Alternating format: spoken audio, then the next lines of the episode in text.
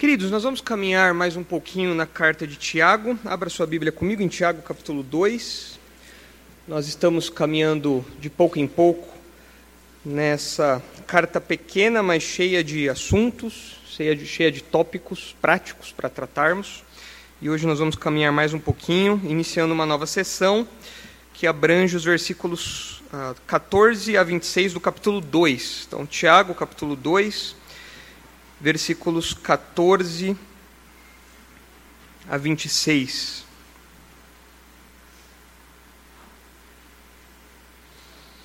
Hoje pela manhã nós, é, na hora de apresentar aqui os aniversariantes de casamento, nós mencionamos como é bonito ver casais mais velhos completando já décadas de matrimônio, né? E eu, com minha esposa, ainda estou na primeira década, chegando aí na metade da primeira década. E é curioso ver algumas diferenças já, tanto dos casais já bem mais velhos, como dos casais que estão no começo do casamento, como dos namorados e noivos e tudo mais. Eu lembro quando eu era namorado ah, da minha esposa, que eu era um homem extremamente romântico, poeta, mandava músicas, ah, paro de pensar em você, eu vi essa música lembrei de você, mandava bilhetinhos, às vezes eu levava a Isabela na faculdade, e eu deixava uns bilhetinhos surpresa dentro do livro dela. Né? Fica a dica aí para os solteiros, né? ou os namorados já. Às vezes eu dava algum presente surpresa, um bombom, alguma coisa assim. No noivado, a mesma coisa, no começo de casamento, a mesma coisa, mas recentemente a Isabela me abordou. Ela falou: Você não é mais tão romântico como você era antes. O que aconteceu? Isso é, vou no PROCON, isso foi propaganda enganosa. E eu sei que as esposas agora estão dando aí uns cutucões, né? Viu aí? Não é só você, o pastor também. Ah, as mulheres estão, é verdade, pastor, é verdade. Ah, e, mas é curioso ver que, apesar dessa, dessa mudança, né, desse perfil ao longo aí da, do relacionamento, o amadurecimento da relação, é curioso ver que o amor continua existindo, mas ele assume formas diferentes de se expressar. A verdade é que o amor sempre se expressa. O amor conjugal, o amor de marido e mulher, o amor verdadeiro sempre se expressa, só que de formas distintas. Hoje eu não expresso mais o meu amor com bilhetinhos e tudo mais. Hoje eu expresso lavando uma louça, lavando o quintal, coisas de, do matrimônio. Ah, e nós estranhamos quando nós vemos, mesmo num namoro, quando nós vemos que não há, não há uma expressão de amor concreta de uma das partes. Nós vemos isso como um sinal muito perigoso. Se você tem um casal de namorados em que uma das partes é sempre apática, indiferente, parece que não expressa o seu amor, geralmente o nosso conselho é de que o amor ali não deve existir, porque o amor obrigatoriamente ele vem para fora. O amor obrigatoriamente se expressa de modo concreto, seja nos bilhetinhos, nos presentes, seja em lavar uma louça, lavar o quintal, arrumar a cama ou coisa do tipo. O amor sempre se expressa. E Tiago não fala aqui de amor, mas ele fala de algo que também se expressa sempre de modo concreto. Tiago não fala de amor, mas ele fala sobre a fé. E ele fala que a fé verdadeira sempre produz ações concretas. Esse é o tema que Tiago vai começar a abordar aqui agora. Eu quero ler esse texto com os irmãos e nós vamos detectar aí, nesse trecho que vai do versículo 14 até o 26, a segunda metade do capítulo 2, nós vamos perceber que Tiago está defendendo a seguinte mensagem central, que resume uh, esse ensino aqui: a fé verdadeira produz ações concretas. Se uma fé não produz ações concretas, então, assim como o amor sempre produz ações concretas, e quando não há ações concretas nós duvidamos da existência do amor e podemos afirmar que o amor não existe, da mesma maneira, uma fé que não produz ações concretas nos leva a duvidar da existência dessa fé, da realidade dessa fé, porque a fé sempre produz ações concretas. Então vamos ler aí o texto com isso em mente, depois eu apresento as divisões que nós usaremos para extrair essas lições aqui do texto. Então, Tiago capítulo 2, versículo 14 diz assim: Meus irmãos, qual é o proveito se alguém disser que tem fé, mas não tiver obras? Pode acaso semelhante fé salvá-lo? Se um irmão ou uma irmã estiverem carecidos de roupa e necessitados do alimento cotidiano, e qualquer dentre vós lhes disser, ide em paz, aquecei-vos e fartai-vos, sem contudo lhes dar o necessário para o corpo, qual é o proveito disso? Assim também a fé, se não tiver obras, por si só está morta. Mas alguém dirá, tu tens fé e eu tenho obras. Mostra-me essa tua fé sem as obras, e eu, com as obras, te mostrarei a minha fé. Crês tu que Deus é um só? Fazes bem, até os demônios creem e tremem. Queres, pois, ficar certo, ó homem insensato, de que a fé sem obras é inoperante? Não foi por obras que Abraão, nosso pai, foi justificado quando ofereceu sobre o altar o próprio filho, Isaque? Vês como a fé operava juntamente com as obras. Com efeito, foi pelas obras que a fé se consumou. E se cumpriu a escritura, a qual diz: Ora, Abraão creu em Deus, e isso lhe foi imputado para a justiça, e foi chamado amigo de Deus. Verificais que uma pessoa é justificada por obras e não por fé somente. De igual modo, não foi também justificada por obras a meretriz Raabe, quando acolheu os emissários e os fez partir por outro caminho? Porque assim como o corpo sem espírito é morto, assim também a fé sem obras é morta. Então nós percebemos aí nesse trecho que realmente Tiago quer nos ensinar que a fé verdadeira produz ações concretas. A fé verdadeira não existe apenas no campo das ideias, no campo das palavras, sempre existe uma ação concreta que acompanha a fé, que nasce da fé. E nós percebemos nesse, nesse trecho todo dois efeitos das obras do cristão em relação à fé. Quando nós olhamos para a fé cristã e para as obras, as obras falam algo a respeito da fé. As obras, as nossas ações, o nosso comportamento falam algo a respeito da nossa fé, evidenciam algo a respeito da nossa fé. E nós vemos dois efeitos da obras, das obras do cristão em relação à fé. Em primeiro lugar, dos versículos 14 a 17, nós vemos que as obras do cristão tornam a fé proveitosa. É a linguagem que Tiago usa aqui. Ele fala de algo que traz benefícios, ele fala de algo que traz proveito, ele fala de algo que é proveitoso. E Tiago mostra isso por um exemplo negativo. Ele fala de um irmão necessitado aqui, que não é amparado. E é um exemplo absurdo, na verdade, como nós veremos aqui. Tiago usa de um exemplo aqui que você ficaria indignado com o camarada aqui do texto. Você ficaria bravo com essa pessoa aqui. Mas Tiago usa desse exemplo absurdo justamente para mostrar a necessidade de uma ação concreta que decorre, que nasce da nossa fé. Então, prime o primeiro efeito da obra do cristão, das obras do cristão em relação à fé, é que as obras do cristão tornam a fé proveitosa. Em segundo lugar, o segundo efeito está aí nos versículos 18 até o 26, e esse efeito é que as obras do cristão tornam a fé evidente. As obras do cristão tornam a fé proveitosa e também, na segunda parte do texto, nós vemos que as obras do cristão tornam a fé evidente.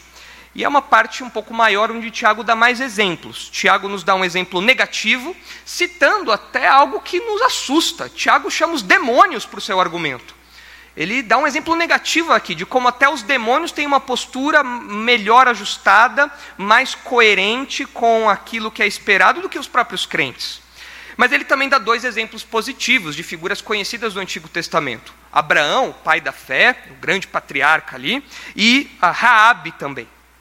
Então, a partir desses dois exemplos positivos e de um exemplo negativo, Tiago mostra para nós que as obras do cristão tornam a fé evidente.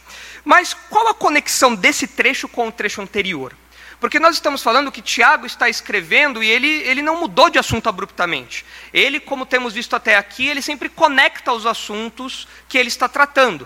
Ele faz isso de modo mais explícito às vezes, às vezes de modo mais discreto, às vezes de modo verbal, claro, conectando as palavras, às vezes conectando ideias. E qual é a conexão deste, deste trecho com o trecho anterior que nós estudamos? Bom, nós precisamos voltar mais um pouquinho até do que o trecho anterior. Se os irmãos se recordarem, virarem as páginas da Bíblia para o capítulo 1, para os versículos 21 e 22, os irmãos verão que lá atrás Tiago tratou da necessidade de, do crente colocar o evangelho em prática. O evangelho foi colocado em nosso coração e nós não podemos ser meros ouvintes. Nós precisamos colocar isso em prática. Veja o que ele diz aí, prime, é, Tiago, primeiro capítulo, versículos 21 e 22. Ele diz assim: Portanto, despojando-vos de toda impureza e acúmulo de maldade, acolhei com mansidão a palavra em vós implantada, a qual é poderosa para salvar a vossa alma. Aqui essa palavra é o evangelho e todos os seus imperativos, todos os seus comandos, todas as suas ordens, todo o modo de vida embutido em aceitar a Cristo como Salvador, como Senhor. Então Tiago fala: vocês devem acolher essa palavra que foi implantada em vocês, sem resistência, deixando que ela dê livre curso, que ela dirija a vida de vocês. E veja o que ele completa, como ele completa no versículo 22. Tornai-vos, pois, praticantes da palavra e não somente ouvintes, enganando-vos a vós mesmos. O que Tiago diz aqui é que apenas ouvir a palavra, apenas ter alguma simpatia por aquilo que é dito, uh, e não colocar isso em prática é cometer um auto-engano, é enganar a si mesmo. Você acredita que está tudo bem e na verdade está tudo mal. Você está contando uma mentira para si mesmo, porque você é um mero ouvinte, você não é um praticante. E parece que o capítulo que nós estamos uh, tratando aqui agora, o trecho que nós estamos tratando, no capítulo 2, um pouco mais à frente disso, parece que é um ponto alto dessa verdade. Pois o indivíduo que é apresentado aqui por Tiago, ele é um crente professo, por assim dizer. Ele é alguém que professa a fé cristã. O, o, trecho começa falando assim: Meus irmãos, qual é o proveito se alguém disser que tem fé? Tiago está se concentrando naquilo que o indivíduo fala. Ele professa ser cristão. Mas, como nós veremos e já vimos na nossa leitura, ele não coloca nada em prática, o que evidencia que ele não tem uma fé salvadora. E isso constitui um alerta pesado para os leitores de Tiago. Espera aí, Tiago. Pastor Tiago, você está falando que existem pessoas que dizem ser cristãs, existem pessoas que têm formulações doutrinárias robustas, ortodoxas, e mesmo assim essa pessoa não é crente? Sim. Tiago faz um alerta pesado aqui aos seus leitores que nos leva a uma autoavaliação. Espera aí, será que, eu sou, será que eu sou um crente mesmo? Será que eu tenho essa fé que Tiago diz aqui? Porque se a fé é obrigatoriamente expressa em ações concretas, e na minha vida não há ações concretas, na minha vida não há expressões dessa fé que eu digo que está dentro de mim, então tem algum problema. Eu estou me enganando. Eu penso que está tudo bem, mas na verdade não está. Mas o assunto no capítulo 1 ainda continua, e quando nós chegamos no capítulo 2, nós vemos esse ápice que eu mencionei. Veja agora os versículos 26 e 27 do capítulo 1. Veja como Tiago continua desenvolvendo o seu assunto, seu raciocínio. Ele diz, Tiago 1, 26. Se alguém supõe ser religioso deixando de refrear a própria língua, antes enganando o próprio coração, a sua religião é vã, sua religião é vazia, sua religião é inútil, sua religião não, não corresponde à verdadeira religião. Ele está se enganando. Ele pensa que a sua religião é válida, ele pensa que a sua prática religiosa é legítima, mas na verdade é um auto-engano. Não, não está de acordo com aquilo que Deus espera, não é o esperado de um cristão. Versículo 27.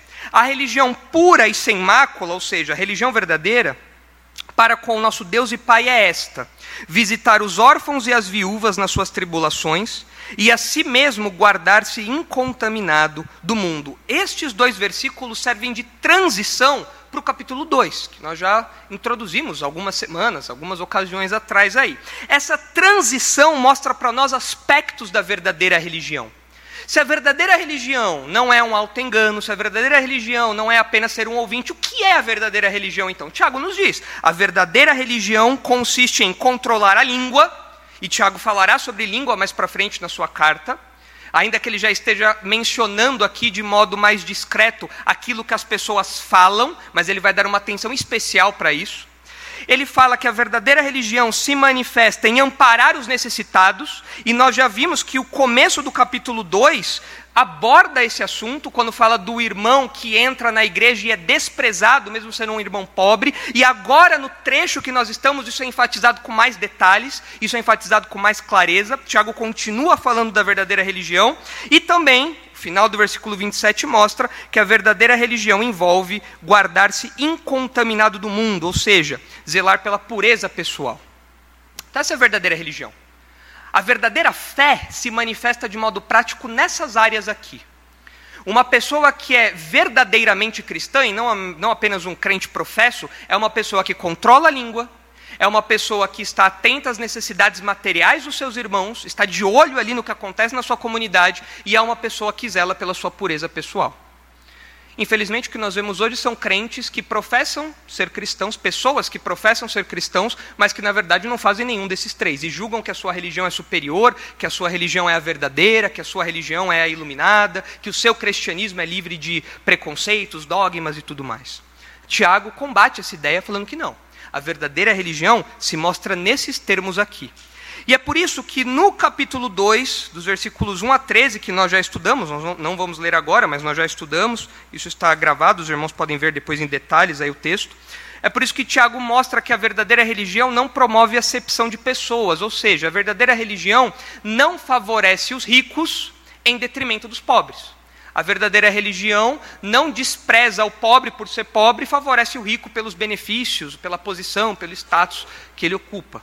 A verdadeira religião não faz isso porque o próprio Deus não faz isso, a eleição mostra isso, a vida da igreja mostra isso, tudo nós, tudo que nós já estudamos ah, nos primeiros versículos desse capítulo. E agora, dando sequência ainda a esse assunto, Tiago mostra que a verdadeira religião se expressa no amparo aos irmãos necessitados. Ele já falou disso no versículo 27 do capítulo 1, ah, e agora ele entra focando nisso, mostrando que ao invés de desprezar os irmãos pobres, os crentes devem expressar a fé verdadeira de modo concreto no cuidado aos irmãos necessitados.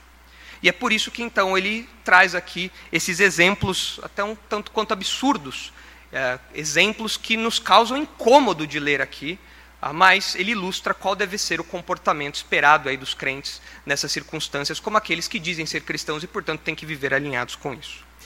Agora, esse trecho, essa temática toda, a linguagem que Tiago usa aqui nesses versículos, introduz um dos trechos talvez mais polêmicos da carta de Tiago. Existe muita discussão em torno desses versículos aqui, por conta da linguagem que Tiago usa. As pessoas fazem muitas comparações com o apóstolo Paulo, que usa palavras semelhantes. Muitas pessoas encontram aqui nesse texto algumas, uh, alguns detalhes, algumas explicações, aqui levadas aí algumas implicações ah, levam a outro entendimento do texto. Então existe uma discussão acadêmica dos comentaristas e tudo mais, os estudiosos quanto a isso. Nós não vamos entrar nisso, mas o fato é que esse trecho fala para nós sobre a relação entre fé e obras, como eu já denunciei e anunciei na nossa, ah, na nossa mensagem central, no nosso esboço. E essa relação entre fé e obras fez com que, ao longo da história e ainda hoje, muitas pessoas se incomodassem com o livro de Tiago. O próprio Martinho Lutero, que nós temos como um grande herói da reforma, e de fato foi um homem, um homem de Deus usado para trazer aí a igreja, um dos homens que foi usado por Deus para trazer a igreja de volta aos eixos, o próprio Martinho Lutero tinha dificuldades com Tiago. Pelo menos no momento do seu ministério, ele tinha muitas dificuldades com Tiago. Eu trouxe aqui um, um trecho de um comentário que eu li sobre essa opinião de Lutero, que o comentário diz o seguinte: Lutero escreve no prefácio de sua tradução do Novo Testamento, em 1522, que a epístola de Tiago é, na verdade, uma epístola de palha. Nossa, por que uma epístola de palha? É uma epístola que, que não tem tanto valor assim. Porque não é uma epístola que exalta tanto a Cristo, é uma epístola que dá muita ênfase às obras, como nós vemos aqui. E Lutero, vocês devem se lembrar, é, foi alguém que foi açoitado fisicamente. Né? Ah, promovendo aí o sofrimento próprio no que diz respeito às penitências e tudo mais, às obras. E quando ele descobre a justificação pela fé, vendo que ele não precisava das obras para ser salvo, então isso abre os olhos dele para essa verdade, ele abraça isso, a justificação pela fé somente, e entra nesse caminho, então ele se depara com Tiago que fala que a fé sem obras é morta. Ele fala: não, não é possível. Tiago é uma pistola de palha. Porque o apóstolo Paulo diz que a, a, o justo viverá pela fé, e a fé somente, a justificação é pela fé. E agora Tiago fala que a fé justifica, como assim?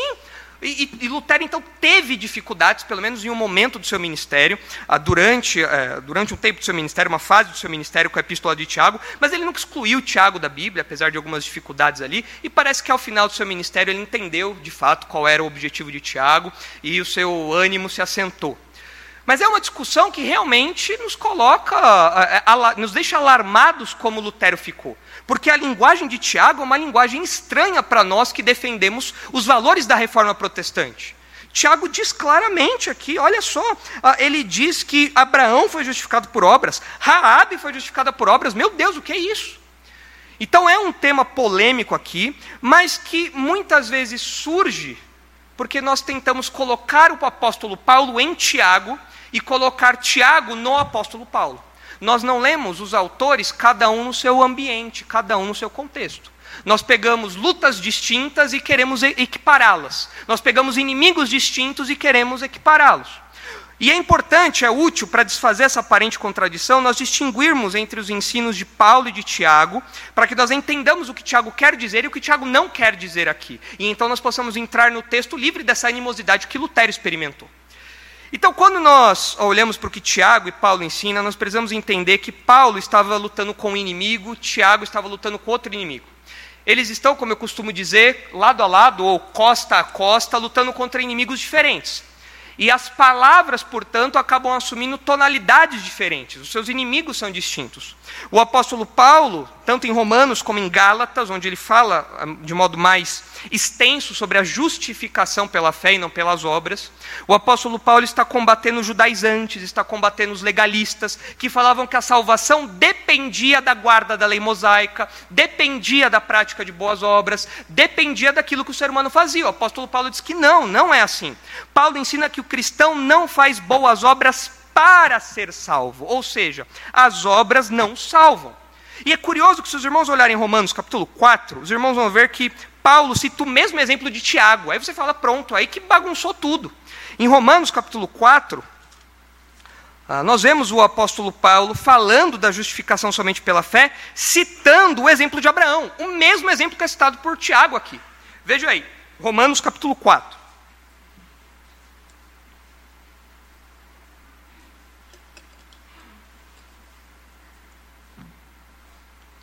Romanos capítulo 4, versículo 1.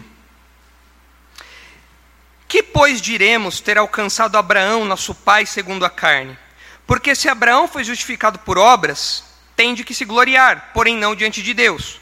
Pois que diz a Escritura? Abraão creu em Deus, e isto lhe foi imputado para a justiça. Ora, ao que trabalha, o salário não é considerado como favor, e sim como dívida. Mas ao que não trabalha, porém crê naquele que justifica o ímpio, a sua fé lhe é atribuída como justiça. Quando eu era criança, eu tinha muita dificuldade com esse versículo 5, porque era um versículo que nós decorávamos na OANSE, que hoje é o dever, e o versículo 5, nessa tradução, a ARA, que é a tradução que era usada na minha época para decorar os versículos e tudo mais, eu não entendia o que era aquele que não trabalha. Eu ficava, mas eu sou criança, eu também não trabalho. É isso que o texto está falando, aquele que não trabalha, é o desempregado o desempregado que crê é justificado, eu, eu, ficava me matando para entender isso. Até que depois de grande, quando eu fui para o seminário, aí eu entendi que não tinha nada a ver isso aqui. Né? Aquele que não trabalha diz respeito àquele que não faz obras. Ou seja, o que Paulo está falando aqui é que as nossas obras não nos justificam. O que nos justifica, o que nos perdoa diante de o que faz com que Deus nos perdoe é a fé somente. Por isso ele cita o exemplo de Abraão. Abraão creu em Deus e isso lhe foi imputado para a justiça. Ou seja, a fé de Abraão fez com que a justiça, de, a, a justiça a jurídica, a justiça forense, por assim dizer, fosse, permitisse com que agora ele se apresentasse diante de Deus. Ele foi livre de sua culpa, ele foi perdoado. Por quê? Porque ele creu. Ele se aproximou de Deus e creu na, na, na, na, na liberdade da culpa, no perdão judicial de Deus, e agora então ele foi justificado, ele foi declarado justo pela fé, não pelas obras. Ele não trabalhou nesse sentido aqui. Se os irmãos olharem o próprio capítulo 3 aí de Romanos, versículo 28, Paulo, ah, que ilustrou isso agora com Abraão, ele faz a sua conclusão teológica. Ele diz: Concluímos, pois, que o homem é justificado pela fé, independentemente das obras da lei. E Paulo fala a mesma coisa em Efésios capítulo 2, versículos 8 e 9, que nós somos salvos pela graça mediante a fé, isso não vem de vós, é dom de Deus, não de obras, para que ninguém se glorie. E aí nós lemos Tiago e falamos, Tiago, onde você está com a cabeça, Tiago? Você está em outra sintonia. Você está falando de justificação por obras, você não leu Paulo, não, você não leu, você não aprendeu junto com Paulo, não.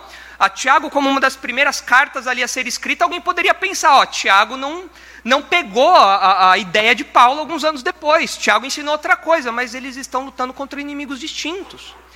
Paulo está combatendo aqui a ideia de que a guarda da lei, de que as nossas ações, de que as nossas obras trazem salvação para nós, nos tornam justos diante de Deus. Deus nos perdoa, Deus nos liberta, Deus nos aceita diante dele por causa das nossas obras. Isso é mentira. Paulo fala que isso acontece por meio da fé. As nossas obras não têm valor algum diante de Deus. Agora, Tiago, por outro lado, está combatendo, como eu já disse para os irmãos, os cristãos meramente professos. Tiago está falando que o cristão faz boas obras não para ser salvo, mas o cristão faz boas obras por ser salvo. E essa palavrinha faz toda a diferença. É muito comum na, na, na, mentalidade das crianças, do colégio onde eu dou aula, quando eu explico isso para elas, quando eu falo sobre ir à igreja, ler a Bíblia, a oração, na cabeça das crianças, ah, você tem que fazer tudo isso para ser salvo. Então eu pergunto para elas: o que tem que fazer para ser salvo? E elas respondem: tem que ir na igreja, tem que ler a Bíblia, obedecer aos pais. Eu falo: não, não é isso, você não faz isso para ser salvo, você faz isso por ser salvo. Primeiro você é salvo, depois você faz isso. Você não faz isso primeiro para então ser salvo. A ordem dos fatores altera todo o produto nesse caso. E então elas falam, ah, para na semana seguinte falar a mesma coisa. Então, são exemplos que a gente tem que enfatizar constantemente, porque nós mesmos, muitas vezes, nos vemos, ah, precisamos, eh, pessoas que precisam recordar, nós mesmos somos pessoas que precisamos recordar essas verdades de tempos em tempos. Então, Tiago está combatendo aqui a ideia ah, de que os cristãos meramente professos, ah, eles são crentes de verdade eles ah, falam que são cristãos, mas não vivem como cristãos. Eles são meramente professos. Eles creem lá, em, dizem crer em um corpo doutrinário, falam, repetem algumas verdades, têm um evangeliquez comum, então eles são salvos, eles são crentes. Tiago fala: não, essa não é a verdadeira religião. Eles estão se enganando. Eles estão promovendo o auto-engano. A verdadeira religião não é assim. A verdadeira religião envolve obras. Por quê? Porque quando eu sou salvo, então a minha fé vem para fora. A minha fé se evidencia de modo concreto. É por isso que nós estamos falando. A fé verdadeira produz ações concretas. É curioso observar que Paulo também defende isso. Se os irmãos olharem 1 Tessalonicenses 3, Paulo mostra essas duas faces da mesma moeda na sua teologia. Em 1 Tessalonicenses capítulo 3, ao falar daqueles crentes de Tessalônica, o apóstolo Paulo mostra ah, que a fé é de fato operosa, ou seja, a fé sempre vem para fora. Ela não fica apenas no campo intelectual ou no campo das palavras, ela se manifesta em ações concretas. Veja aí 1 Tessalonicenses 1, versículos 2 e 3. Logo na saudação da sua carta, Paulo diz: Damos sempre graças a Deus por todos vós, mencionando-vos em nossas orações e sem cessar, recordando-nos diante do nosso Deus e Pai da operosidade da vossa fé, ou seja, da vossa fé que trabalha, da fé de vocês que vem para fora, da fé de vocês que não é apenas um exercício intelectual, da fé de vocês que se manifesta em atos concretos. A operosidade da vossa fé, a abnegação do vosso amor, a firmeza da vossa esperança em nosso Senhor Jesus Cristo, reconhecendo, irmãos amados de Deus, a vossa eleição. Muitas pessoas falam, pastor, como eu posso ter certeza de que eu sou crente? Às vezes eu tenho dúvida de que eu sou um eleito. É muito comum as pessoas questionarem isso. O apóstolo Paulo dá receita, aqui ele fala: olhe para a sua vida. Você vive como um eleito de Deus? Você vive como, como alguém que tem uma fé que opera? Você vive como alguém, pegando aqui ah, para a nossa conversa as palavras de Tiago, você vive como alguém que ampara os irmãos necessitados da sua igreja, que se preocupa com isso. Você vive como alguém que zela pela sua pureza pessoal. Você vive como alguém que luta contra a sua língua, no domínio da sua língua.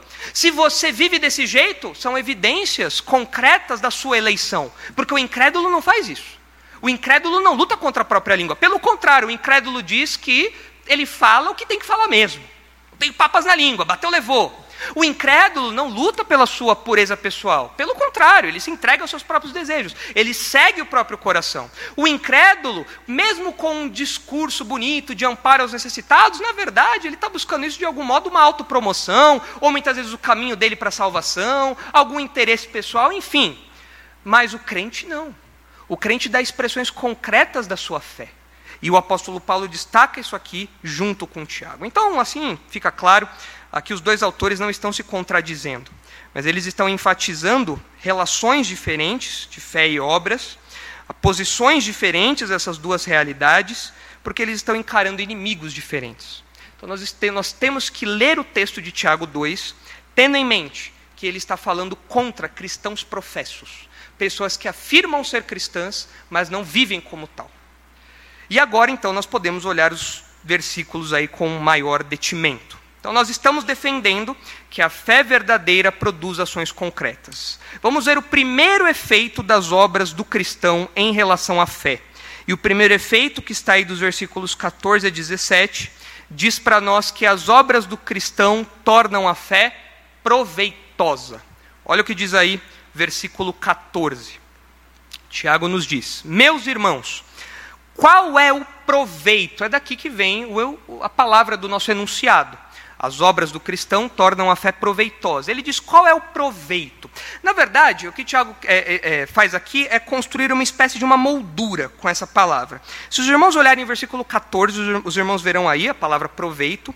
Mas se os irmãos olharem também mais à frente, lá no versículo 16, ele também termina a sua pequena argumentação, o seu pequeno ponto, ele termina também falando de proveito. Ou seja, ele está falando do mesmo assunto aqui, sobre o benefício que uma fé sem obras traz, sobre o suposto, o, suposto, a, a, a suposta vantagem que uma fé sem obra traz. A pergunta que ele faz aqui, ou as perguntas que ele, que ele faz aqui, são perguntas que nós já temos a resposta. Ele diz: Meus irmãos, qual é o proveito se alguém disser que tem fé, mas não tiver obras? Resposta: nenhum, não tem proveito. Pode acaso semelhante fé salvá-lo? Resposta: não. Tiago espera que nós já leiamos essa, essas perguntas dele com essa resposta em mente. Ele está fazendo afirmações implícitas aqui, ou seja, não há proveito nenhum em alguém dizer que tem fé, mas não ter obras, e essa fé que ele afirma ter, na verdade, não é a fé salvífica. É isso que Tiago está falando aqui. E uh, Tiago está preocupado em mostrar o impacto da fé cristã para aqueles que estão ao redor dos crentes. Nós temos pessoas ao nosso redor, pessoas que estão nos observando, pessoas que são beneficiadas ou prejudicadas pelas nossas ações, e Tiago está preocupado com o impacto da fé que o indivíduo tem, o impacto dessa fé na vida das pessoas ao seu redor. Porque os crentes estavam muito relapsos ali na, na, naquele contexto. Eles não estavam colocando a fé para fora. E muitos eram meros professos, não eram crentes de verdade. E Tiago então se concentra aqui em dois tipos de fé. Uma fé, que é a fé meramente professa, na verdade é uma fé falsa. Não é fé. Seria uma fé, entre aspas. É alguém que diz ser cristão, mas não é. Essa fé, essa fé falsa, que não tem obras, não tem expressões concretas da ação salvífica de Deus, feita no indivíduo, é uma fé que não não conduz à vida eterna. É uma fé que não livra o indivíduo da ira de Deus. É uma fé que não dá evidências de uma nova mente, de um novo coração. É uma fé vazia. É uma fé, ah, como eu disse, entre aspas. Mas há uma outra fé. É uma fé ativa. E é a única fé verdadeira que condiz com a ação transformadora de Deus. Porque, como nós já vimos lá no capítulo 1, foi implantada em todo crente a palavra de Deus, que aqui é o Evangelho. E quando o Evangelho é implantado no crente, e a fé então nasce ali, é impossível que essa fé não venha para fora. E é isso que Tiago vai defender aqui para nós. E é essencial, então, a gente entender que esse contraste não é entre fé, fé, fraca e fé forte. Olha o trava-língua aí, né?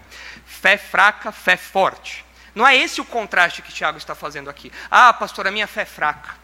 A minha fé é uma fé que tem poucas obras, eu preciso mudar, fortalecer, ser uma fé mais ativa. Aquele irmão, olha só como ele vem todo domingo para a igreja, vem de quarta-feira, vem lá da Zona Sul, atravessa o horário de pico, chega aqui. Isso é uma fé forte. A minha fé é fraca porque não tem muitas obras. Não é esse o contraste que Tiago está apresentando aqui. Não é entre fé fraca e fé forte. Existe uma fé só. Uma fé só é verdadeira e ela sempre vem para fora, sempre. Ela sempre se expressa de modo concreto. O contraste que Tiago está fazendo aqui, então, é entre uma fé verdadeira e uma fé falsa. Entre uma fé que salva e uma fé que engana. E esse é o perigo. Você pode ter uma fé que engana. Então é por isso que nós vamos nos avaliar nesse texto aqui. E ver se a nossa fé é uma fé verdadeira que vem para fora, como toda fé verdadeira é, ou se é uma fé meramente de palavras, meramente de boca que não corresponde à ação transformadora de Deus no interior dos eleitos. E como é habitual, Tiago conta para nós uma historinha. A didática de Tiago é muito interessante. Ele já contou uma historinha para nós antes. Ele falou: se entrar na igreja de vocês um homem rico, cheio de anéis, e um outro homem pobre, todo mal vestido, vocês vão fazer isso com um, aquilo com outro. Tiago gosta de contar historinhas para nos aproximar e nos inserir naquele exemplo. Mas a história que Tiago conta aqui é uma história absurda. Vejam como é essa historinha aí, versículo 15. Se um irmão, é um caso hipotético, se um irmão ou uma irmã estiverem carecidos de roupa e necessitados do alimento cotidiano, notem que ele está, ele está desenhando o perfil dessa pessoa aqui. Qual é o perfil do personagem da historinha de Tiago? Qual é o, como é o fantoche que Tiago uh, está apresentando para os irmãos? Como é esse personagem? Em primeiro lugar, o perfil dessa pessoa que é um irmão ou irmã. Tiago deixa isso claro, é alguém que faz parte da igreja. É alguém que faz parte da comunidade da fé. Não é um estranho, não é alguém que está passando na rua, não é um desconhecido, não. É um irmão ou uma irmã. É alguém que tem os mesmos privilégios espirituais que, que o indivíduo aqui, que o crente o crente que é combatido aqui, o crente que se diz crente, mas na verdade é um crente professo. É alguém que tem os mesmos benefícios de todos os crentes, filiação divina, perdão de pecados, herdeiro de um reino, como o Tiago já falou. É essa pessoa que está aqui, é um irmão e uma irmã. E ele continua desenhando. Ele fala que essa pessoa é carecida de roupa, é a pessoa que não tem roupas adequadas, ela se veste apenas com trapos. Ou pode ser que, à luz do versículo seguinte, do versículo 16, ela tenha poucas roupas. Considerando o inverno, os períodos de frio daqueles, da, daquele lugar, da região, você ter poucas roupas é preocupante. Você ter poucas roupas faz com que você fique com muito frio, fique até doente. Você se veja numa situação muito difícil. Então, alguém carecido de roupa é alguém que está nessa condição. Ou se veste de trapos, ou tem poucas roupas para enfrentar o frio que uh, vem ali naquela região. E é alguém que também é carecido de alimento básico. Pensando aí numa dieta comum daqueles, daqueles dias, talvez alguém que não tivesse farinha, alguém que não tivesse azeite, os irmãos sabem que gostam de azeite. Imagina não ter azeite, né? tragédia. Mas aqui é alguém que não tem coisas básicas. E naqueles dias, a dieta alimentar daqueles dias, você tinha ali materiais básicos, você tinha farinha, trigo, ali coisas básicas para compor a mesa do, do, do cidadão comum. E essa pessoa não tinha nem o básico. Nos nossos dias, no Brasil, nós poderíamos ver que a pessoa que não tem um ovo frito para comer, que não tem um arroz e feijão, é, ela, ela não tem nada, ela, ela não tem o alimento cotidiano, ela não tem o prato básico de comida ali. É isso que Tiago está apresentando aqui. Esse é o fantoche que Tiago está mostrando para nós. E ele continua, esse fantoche está lá apresentado, nessas condições, nesse perfil. E o que o outro fantoche vai dizer para esse personagem? Olha só. E qualquer dentre vós lhes disser, ide em paz aquecei-vos e fartai-vos. O crente aqui, o suposto crente aqui, ele usa de palavras piedosas. Ele usa de um vocabulário religioso. Ele usa de palavras que expressam ou deveriam expressar uma fé profunda, um comprometimento verdadeiro com Deus. Ele diz: ide em paz. Quer uma expressão judaica conhecida uma expressão judaica de despedida, que significaria algo como que Deus te acompanhe, ou ó, que dê tudo certo com você, boa sorte, num sentido de que ó, que tudo te vá bem. Ele vê o irmão necessitado, ele vê o irmão tremendo de frio. Na despedida da igreja, ele está lá fechando o portão e o irmão, tchau, irmão, até quarta-feira. E o irmão lá todo quentinho, lá com seu casaco, com seu uh, cachecol, com sua, uh, com seu, sua touca, uh, ele diz: tchau, irmão, que Deus te abençoe. Opa, isso já sou estranho. Porque o texto diz que o irmão necessitado, ele está claramente necessitado. Mas ele faz, vá, vá em paz, ele diz, vá em paz, que Deus te abençoe. E como essas palavras piedosas continuam? Ele diz: Ide em paz, aquecei-vos e fartai-vos. E o modo como o texto está construído aqui pode dar tanto a ideia de que o indivíduo que está falando isso ah, está fazendo uma súplica. Então, ó, vá com Deus e que Deus te abençoe, enquanto ele ajeita o seu casaco, a sua touca, o seu cachecol e vai entrar no seu carro com ar condicionado quente. Tá? Enquanto o outro está indo congelado para lá. Mas ele faz uma súplica, aparentemente piedosa a Deus. Ou pode ser que ele esteja falando algo mais ou menos assim: olha, ah, irmão, vá em paz e dê seus pulos para resolver isso daí. Tá? Se vira para resolver esse seu problema aí. Você está com frio? Ah, procura alguma coisa para se agasalhar. Tá? Ah, você está com fome? Passa no McDonald's, come alguma coisa ali para você não ficar com tanta fome. Tá? Pode ser que eh, a, a, as palavras desse homem cheguem nesse nível, nesse nível aqui. Mas ele reveste tudo isso com uma certa piedade. E Tiago fala, não é. Você fala isso, você fala desse jeito piedoso, mas o texto continua. Sem, contudo, lhes dar o necessário para o corpo. Ele diz: se alguém entra nessa situação, se alguém está na sua igreja nessa situação, o irmão vê isso e não faz nada, ele termina: qual é o proveito disso? A resposta é auto-evidente: o proveito é zero, nenhum. Essa fé não é uma fé sensível à realidade. Essa fé não é, não é a fé que expressa amor pelos irmãos. Essa fé não é a fé altruísta. Logo, essa fé não tem valor nenhum. Essa fé não tem proveito. E o que Tiago está defendendo aqui é que esta fé não é verdadeira. A resposta aqui de Tiago é auto-evidente, não há proveito nenhum. São palavras bonitas que não resolvem problemas reais. E Tiago está ecoando o ensino do Antigo Testamento de várias passagens, mas vejam, por exemplo, Isaías, capítulo 58. Isaías, capítulo 58.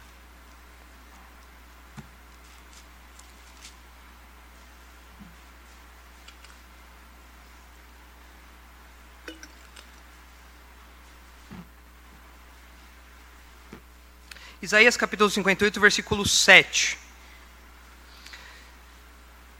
Veja, veja o que é dito com relação ao, ao povo de Israel. Isaías deveria clamar isso, que é dito aqui. Versículo 7. Porventura não é também que repartas o teu pão com faminto, é o que é, o que é esperado do povo de Israel. Porventura não é também que repartas o teu pão com o faminto, e recolhas em casa os pobres desabrigados? E se vires o nu, o cubras, e não te escondas do teu semelhante? Então romperá a tua luz como a alva, a tua cura brotará sem detença, a tua justiça irá diante de ti, e a glória do Senhor será tua retaguarda. Então clamarás, e o Senhor te responderás. Gritarás por socorro, e ele te dirá: Eis-me aqui. O que Isaías está dizendo aqui é que o povo deveria ter uma postura minimamente altruísta, minimamente piedosa, verdadeiramente piedosa, para com seus conterrâneos, para com seus contemporâneos, para com seu próximo. E isso faria com que Deus olhasse favoravelmente para o povo, porque isso evidenciaria uma verdadeira piedade. E Isaías aqui dá uma bronca, então, nos seus ah, contemporâneos ali, falando que eles não viviam desse jeito. Eles estavam ignorando ah, os famintos, eles estavam ignorando os pobres, eles estavam vendo os nus, as pessoas que não tinham como se agasalhar, como se proteger, estavam ignorante, fugindo, ignorando, fugindo dessas pessoas. E eh, essa bronca aqui ecoa na bronca que Tiago está dando. Lembre-se, Tiago fala ah, com o Antigo Testamento como pano de fundo. Ele que é um pastor judeu, judeuzão da gema, ele conhece o Antigo Testamento e outras passagens que falam a respeito disso. Mas o Novo Testamento, em outros autores, também reforça isso. De modo claro. Veja o que diz 1 João capítulo 3. O apóstolo João com, concorda com o pastor Tiago. Em 1 João, capítulo 3,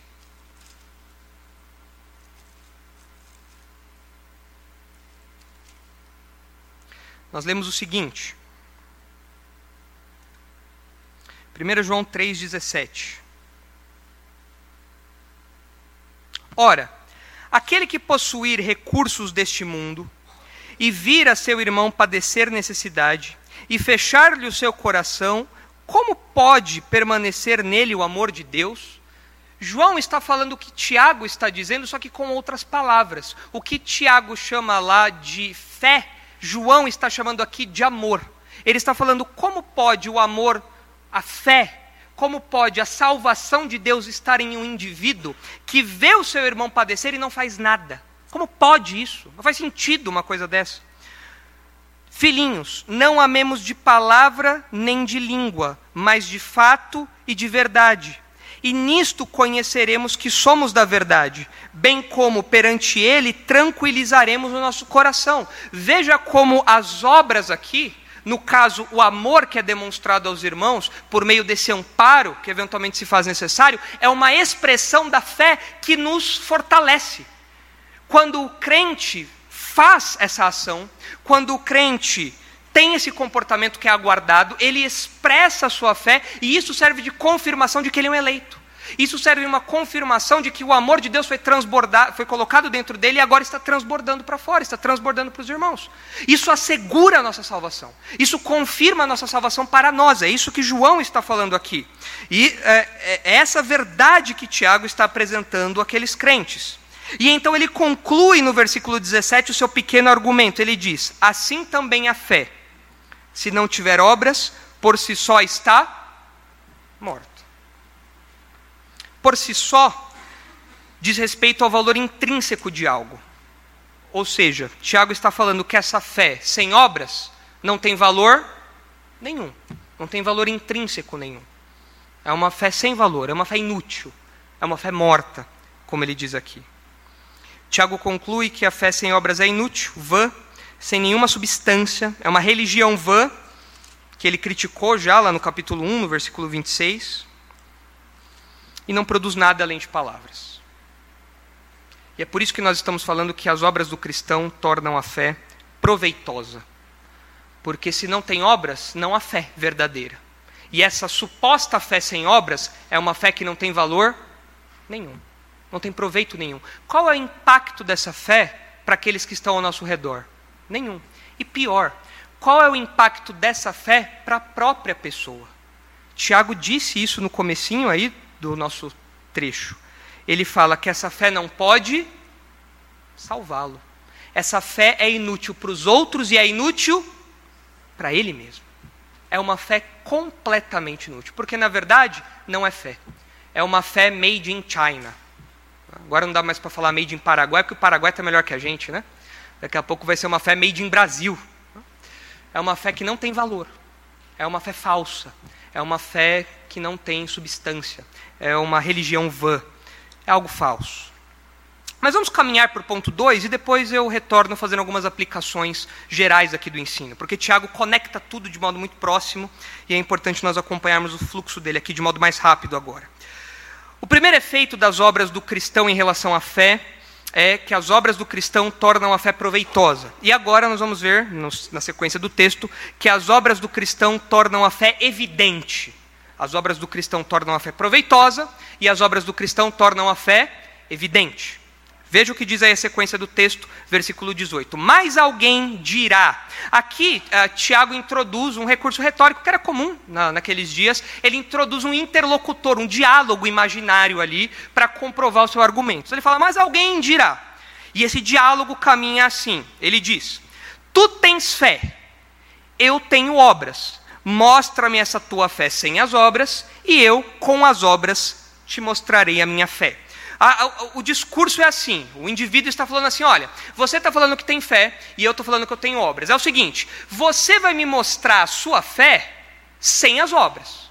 Você diz ter apenas a fé. Então você vai me dar um jeito, você vai dar um jeito de me mostrar essa tua fé, porque fé é uma coisa interior. Fé é uma coisa ah, no, no, campo intelectual, no campo doutrinário. Não é uma coisa que você coloca ali, que você tira do seu corpo e apresenta, sem obras. Não dá. Ela não é evidente sem as obras. Mas você está falando que você tem fé sem obras. Então você vai me mostrar essa fé sem fazer uso de obras. E eu, que tenho obras, vou mostrar a minha fé por meio das obras. Ou seja, a obra é o instrumento, as ações do crente são instrumentos para evidenciar a fé que nós temos. A nossa convicção, o nosso compromisso com o Senhor Jesus. Esse é o diálogo aí. Você tem fé apenas e eu tenho obras também. Você vai tentar me mostrar a sua fé sem o uso de nada externo, sem o uso de nada concreto, sem o uso de uh, obras, o que evidentemente não vai dar, é uma conclusão óbvia, não tem como fazer isso. E eu vou te mostrar a minha fé por meio das minhas obras. E você vai ver que eu tenho fé de verdade. Então, Tiago estabelece esse diálogo aí. E ele continua no versículo 19, provocando. E aqui entra uma provocação agressiva. Ele diz: Crês tu que Deus é um só? Fazes bem. Tiago está provando aqui uma, uma das das lições, uma das doutrinas mais básicas para todo judeu, que é a unidade de Deus. Se os irmãos lembrarem do Shema, de Deuteronômio capítulo 6, ouve Israel, o Senhor nosso Deus é o único Senhor. Tiago fala: Você crê que Deus é um só? Parabéns, muito bem, está certo. Ótimo, é bom você crer nisso, isso é verdade. Você está certo em crer nisso. E parece que ele é um pouco irônico aqui agora. Porque ele diz: você crê que Deus é um só? Parabéns, muito bem, está certo. Mas deixa eu te contar um segredo. Os demônios também creem. E olha só, eles têm uma postura mais reverente do que você. Eles tremem. Ou seja, eles reagem àquilo que eles creem. Você diz crer em alguma coisa e ninguém vê a sua perna bambiando de medo. Você diz que crê que Deus é um só, mas eu não vejo uma postura reverente em você. Agora, os demônios, eles também creem, só que eles têm uma reação melhor que a sua. Eles tremem.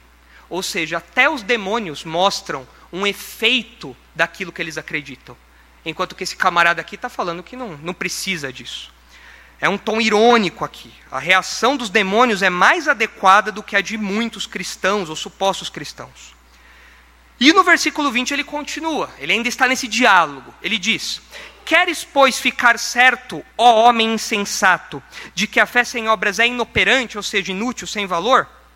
Ele vai dar uma garantia aqui. Caso o interlocutor imaginário de Tiago ainda não esteja convencido, ele vai dar agora uma evidência maior, mais evidências. Ele vai chamar agora para conversa Abraão e Raabe. Ele vai chamar o Antigo Testamento aqui para conversa agora. Ele já deu o mau exemplo dos demônios. Agora ele vai dar os bons exemplos de Abraão e Raabe para convencer esse interlocutor e mostrar que essa ideia dele de ter só fé sem obras é furada. Não dá para sustentar isso. E a insensatez aqui, porque o homem é chamado de ó homem insensato, mostra que não é meramente uma ignorância intelectual. Esse camarada aqui, ele tem um desvio moral. Esse camarada aqui, ah, ecoando o que é comum na sabedoria do Antigo Testamento, no livro de Provérbios, ele não tem apenas falta de conhecimento, ah, eu não sabia que era assim, não. Ele vive desse jeito por conta de um desvio moral. Quando alguém fala, ah, eu sou crente, mas não preciso expressar isso nas minhas obras, muito provavelmente você conhece alguém que vive desse jeito e vive uma vida suja vive uma vida torta, vive uma vida porca. Por quê? Porque ele tem um desvio moral. Ele é, portanto, alguém insensato aqui, que tenta defender esse, essa suposta possibilidade de ser crente só de boca, para poder viver do jeito que ele quer. Tiago chama esse homem aqui de homem insensato. Não apenas porque ele não sabe algumas coisas, mas porque ele vive de modo errado, ele se conduz de modo errado.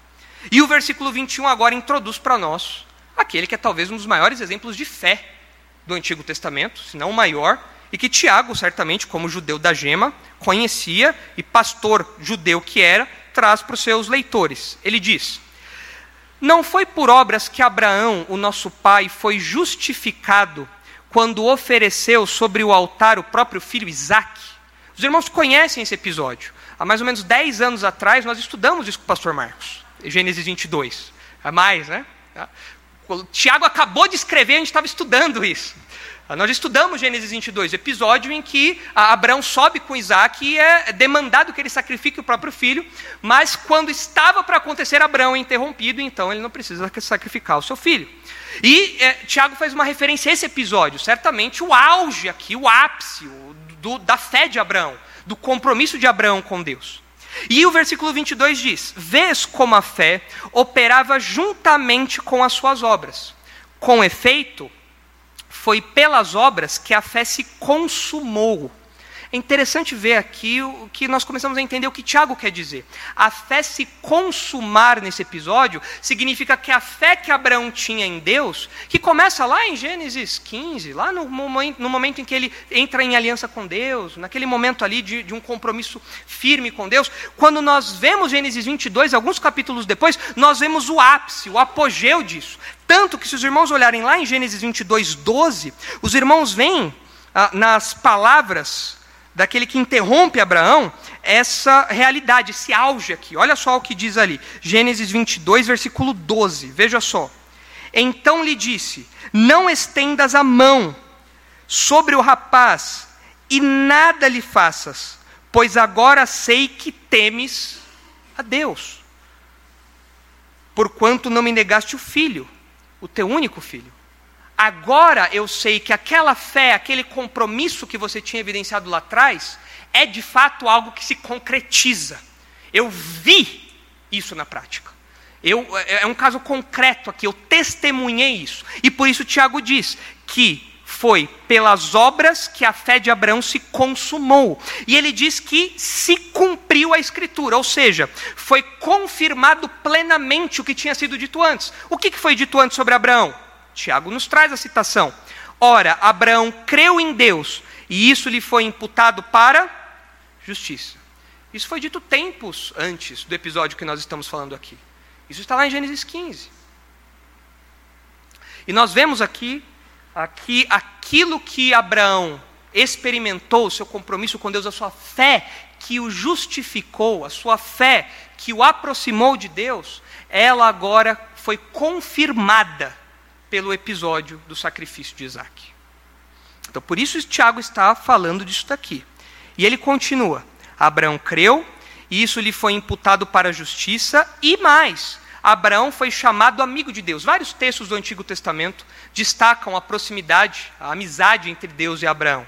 Os irmãos podem ver depois Isaías 41, 8, segundo Crônicas 27. Diversos textos mostram que Abraão de fato era um crente. Abraão de fato era um servo de Deus, a ponto dessa intimidade render a ele um título ah, que se estendeu por todo o Antigo Testamento que o identificava como amigo de Deus. Ou seja, alguém que de fato era um crente que mostrou a sua fé por meio de um de uma disposição, de um sacrifício ali que seria o mais custoso que nós podemos imaginar. Mas ele mostrou a sua fé por meio de obras. E essas obras evidenciaram a sua fé, confirmaram a sua fé. E Tiago diz no versículo 24: Verificais que uma pessoa é justificada por obras e não por fé somente. E nós precisamos entender o que Tiago está falando lá no versículo 21, aqui no versículo 24, quando ele usa a palavra justificar, porque, de novo, nós entendemos a palavra justificar a partir do apóstolo Paulo, que tem um sentido judicial, um sentido forense, a ideia de um perdão judicial. Ou seja, em Paulo, justificação significa ser considerado justo, ser perdoado por Deus. Mas em Tiago não é isso. Em Tiago, essa palavra tem um outro sentido. Em Tiago, nós vemos que ser justificado significa dar evidência de ser justo. De novo, é aquela ordem dos fatores. Lá em Paulo, ser justificado é o que você precisa receber para entrar na presença de Deus. Aqui em Tiago, ser justificado é você ser percebido como alguém que já está na presença de Deus, como alguém que vive como alguém justo. É, essa palavra tem essa nuance, os irmãos podem perceber isso lá em Lucas 7. Os irmãos precisam abrir, eu vou ler aqui o texto na nova versão transformadora, que uh, traduziu o texto de modo mais claro. Em Lucas 7,35, Jesus está falando ali sobre o, o comportamento ah, dos homens dos seus dias em relação a João Batista, em relação a ele, e Jesus diz o seguinte: Mas a sabedoria, Lucas 7,35, a NVT diz assim: Mas a sabedoria é comprovada pela vida daqueles que a seguem. As traduções, como a Ara, provavelmente trazem aí que a sabedoria é justificada. Mas a ideia de comprovação, ou seja, dar evidência. O que Tiago está falando aqui é que as ações de Abraão deram evidência que ele era um homem justo. As ações de Abraão justificaram a fé dele, deram evidência à fé dele, mostraram que ele era um homem justo. As ações no campo ah, material, no campo real, ali no campo concreto. E Tiago continua, versículo 25: De igual modo, não foi também justificada por obras a meretriz Raabe. Interessante que Tiago cita Abraão e depois ele cita Raabe. Fala, nossa, mas Tiago conhece muito do Antigo Testamento, mas ele parece que cita exemplos opostos. Ele cita o grande patriarca Abraão e agora ele cita a prostituta Raabe. A Tiago quer mostrar que o mesmo princípio se opera nessas duas pessoas. Qualquer pessoa passa por isso aqui. Isso é verdade tanto em Abraão como em Raabe como em você. Veja o que ele diz aí. De igual modo, não foi também justificada. Nós já aprendemos o sentido dessa palavra aqui. Por obras, a meretriz Raabe, quando acolheu os emissários e os fez partir por outro caminho. É a história que está lá em Josué 2, os irmãos conhecem essa história. Na tomada de Jericó, Josué manda os espias para lá, a Raabe acolhe esses espias, a, o, os, as autoridades da cidade sabem que existem espias ali, vão até Raabe, Raabe esconde esses homens ali e depois manda eles a, por outro caminho para que eles não fossem pegos. E a família de Raabe, a própria Raabe, é poupada do uh, juízo que veio sobre aquela cidade na tomada de Jericó. E se os irmãos olharem Hebreus capítulo 11, só virar um pouquinho aí as páginas da Bíblia, você vê que o autor de Hebreus também destaca a fé de Raabe. Enquanto aqui Tiago está destacando as ações de Raabe, ações essas que colocaram em evidência a sua fé. Veja aí Hebreus capítulo 11. Pela fé ruíram as muralhas de Jericó, depois de rodeadas por sete dias. Pela fé, Raabe, a meretriz, não foi destruída com os desobedientes, porque acolheu com paz aos espias. Ela fez isso pela fé. Ela fez isso ao aproximar-se de Deus, crer no Deus de Israel, e por isso ela foi poupada. Do mesmo jeito que a fé de Abraão foi atestada, comprovada, evidenciada naquela ação concreta, a fé de Raabe aqui também foi atestada, comprovada, justificada por meio das suas obras. E Tiago conclui mais uma vez, usa outras palavras para ensinar aquilo que ele já disse. Ele fala: Porque assim como o corpo sem espírito é morto, assim também a fé sem obras é morta. É uma última ilustraçãozinha que ele usa aqui. O corpo sem espírito é um cadáver. Do mesmo modo, a fé sem obras é um cadáver. Não tem vida. Não é uma fé legítima. Não é uma fé verdadeira. E assim então nós cobrimos aí todo o texto explicamos as citações de Tiago, e agora nós precisamos pensar em algumas aplicações para nós. Ah, existem diversas aplicações que nós podemos extrair aqui desse texto, detalhes que nós podemos extrair aqui, mas uma primeira aplicação que eu quero trazer para os irmãos é que nós temos que tomar cuidado com as meras palavras. Tiago está combatendo isso aqui. Nós não podemos pensar que apenas palavras são suficientes para cumprir as nossas responsabilidades cristãs. Nós não podemos pensar que apenas falar coisas é suficiente.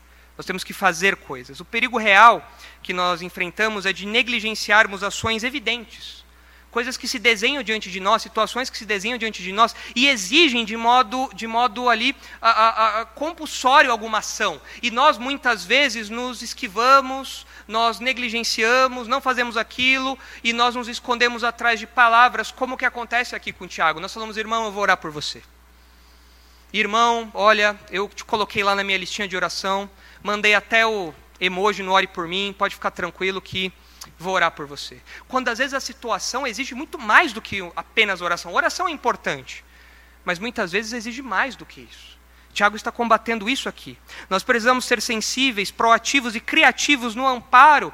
Aqui no caso que Tiago fala dos irmãos mais necessitados, é o exemplo imediato que ele dá, às viúvas, aos uh, enfermos. Nós oramos pelos enfermos constantemente. Os pastores visitam os enfermos, mas muitas vezes os enfermos precisam de algum tipo de ajuda, algum tipo de auxílio, algum tipo de a, a, apoio material ali para enfrentar a sua enfermidade. Irmãos que lutam com desemprego prolongado por situações que não são a de simples relaxo. Às vezes são realmente dificuldades. E nós, como igreja, não podemos ser insensíveis a isso, falando apenas que estamos orando pelas pessoas. As viúvas na Bíblia devem ser amparadas. E Tiago fala que meras palavras não são suficientes. Além disso, uma segunda aplicação é que você não deve tomar por base a fé de alguém apenas pelas palavras piedosas ou pelas meras informações cognitivas que aquela pessoa tem da Bíblia, do Evangelho. Certamente você conhece muitas pessoas que dominam a Bíblia. Você conhece muitas pessoas que têm bibliotecas enormes sobre teologia. E você pensa, essa pessoa tem que ser crente. Se essa pessoa leu tal teologia sistemática, ela tem que ser crente. Não é possível. Tiago diz que pode ser que ela não seja crente. Porque as simples palavras ou as meras informações que alguém tem não são suficientes. Ela pode falar o evangeliquez e ainda assim não ser crente. Tiago nos lembra que os demônios têm muito conhecimento. Se os irmãos ah, lerem depois algumas ocasiões em que Jesus se encontra com os demônios nos evangelhos, os demônios falam: Eu sei quem você é. Você é o santo de Deus. Eu sei que você é o filho do Altíssimo. Eu sei quem você é. Os demônios têm muito conhecimento. Os demônios têm até reverência, eles fazem pedidos para Jesus. Por favor, não faça isso, por favor, não faça aquilo. Mas eles não são salvos, evidentemente. Nenhum demônio vai para o céu. Todos estão condenados. Porque a verdadeira fé, ainda que envolva informações, ainda que envolva convicções doutrinárias, ainda que envolvam a expressão disso por meio de palavras piedosas, a verdadeira fé não se limita a isso. Não depende exclusivamente disso. Vamos terminar lendo João capítulo 5. Vejam o que o próprio Jesus diz a respeito disso. João capítulo 5. Em uma próxima ocasião, nós apontamos outras aplicações desse texto, um texto rico que nos ensina tantas coisas. João capítulo 5. Veja o que Jesus diz sobre os homens dos seus dias que eram peritos na lei de Deus. Eram estudados, homens PHDs em Antigo Testamento, mas que não eram crentes. Veja o que diz aí João capítulo 5, versículo 39. Examinais as Escrituras, porque julgais ter nelas a vida eterna. Aqueles homens se debruçavam, estudavam, liam comentários bíblicos, comentários exegéticos, liam é, é, opiniões de outros estudiosos, eram homens dedicados ao estudo e acreditavam que a palavra de Deus, o Antigo Testamento, continha o caminho para a salvação. E Jesus fala: e são elas mesmas que testificam de mim. Vocês dizem que a Escritura tem o caminho para a salvação, e vejam só, a Escritura fala sobre mim. Então aqueles homens tinham conhecimento, aqueles homens tinham informações, aqueles homens falavam e viviam de modo aparentemente piedoso, mas vejam o que Jesus diz no versículo 40: Contudo, não quereis vir a mim, não quereis vir a mim para terdes vida. Esses homens tinham grandes bibliotecas, esses homens falavam todos os termos teológicos, esses homens falavam palavras piedosas, esses homens aparentavam ser homens de Deus ali no seu vocabulário, no seu comportamento, mas esses homens estavam distantes de Deus. E talvez esse seja o seu caso. Talvez você ache que o seu evangeliquez seja a garantia da sua salvação. Talvez você ache que todos os livros de teologia que você leu sejam suficientes para te levar ao céu.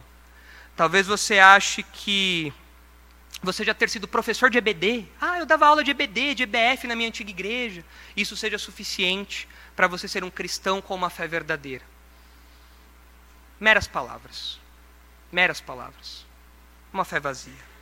A verdadeira fé é aquela que vai até Jesus e encontra vida. É aquela que firma um compromisso com o Senhor Jesus e que entende que Ele é o Salvador, que entende que Ele é o caminho, a verdade e a vida e que Ele também é o nosso Senhor. E, portanto, nós vivemos agora em submissão a Ele. E então nós nos tornamos como Abraão, que Tiago diz aqui. Abraão era amigo de Deus, porque ele tinha fé e essa fé se manifestou em ações concretas. E o crente se torna amigo de Deus, porque ele tem fé e essa fé se manifesta de modo concreto. Numa próxima ocasião, nós avançamos aí no texto, exploramos ainda outras lições que podemos aprender aqui muita coisa para extrair, mas que o Senhor nos ajude a aplicarmos essas verdades que aprendemos até agora. Vamos orar. Santo Deus, louvamos ao Senhor pelos ensinos de Tiago. Obrigado porque Tiago nos mostra que a fé verdadeira produz ações concretas. E quantas vezes, Pai, ah, nós vemos pessoas ao nosso redor, e talvez alguém aqui que esteja ouvindo isso, nesse salão ou pela internet, Quantas vezes pessoas se escondem atrás de meras palavras? Pessoas que se escondem atrás de desculpas para não viverem como um cristão deve viver, para não expressarem de modo concreto essa fé que elas dizem ter. Tiago diz que essa fé, na verdade, é uma fé falsa. A fé verdadeira sempre produz ações concretas, como aconteceu com Abraão, como aconteceu com Raabe. Ajuda-nos, por favor, Senhor, a perceber essa fé em nosso dia a dia que o impacto da fé verdadeira seja sentido não só por nós mesmos, em nosso relacionamento com o Senhor, mas que nós percebamos isso a partir da vida dos nossos irmãos, a partir das ações dos nossos irmãos e daquilo que nós fazemos, fazemos na vida dos nossos irmãos. Para que essa fé verdadeira venha para fora, se mostre de modo concreto e então evidencie que de fato o Senhor implantou em nós o Evangelho, que agora frutifica e agora produz uh, frutos como uma árvore bonita, como uma árvore saudável. Dá-nos uma semana de paz, dá-nos uma semana de tranquilidade debaixo do seu cuidado, que o Senhor nos dirija em tudo que iremos fazer. Em nome de Jesus que nós oramos. Amém.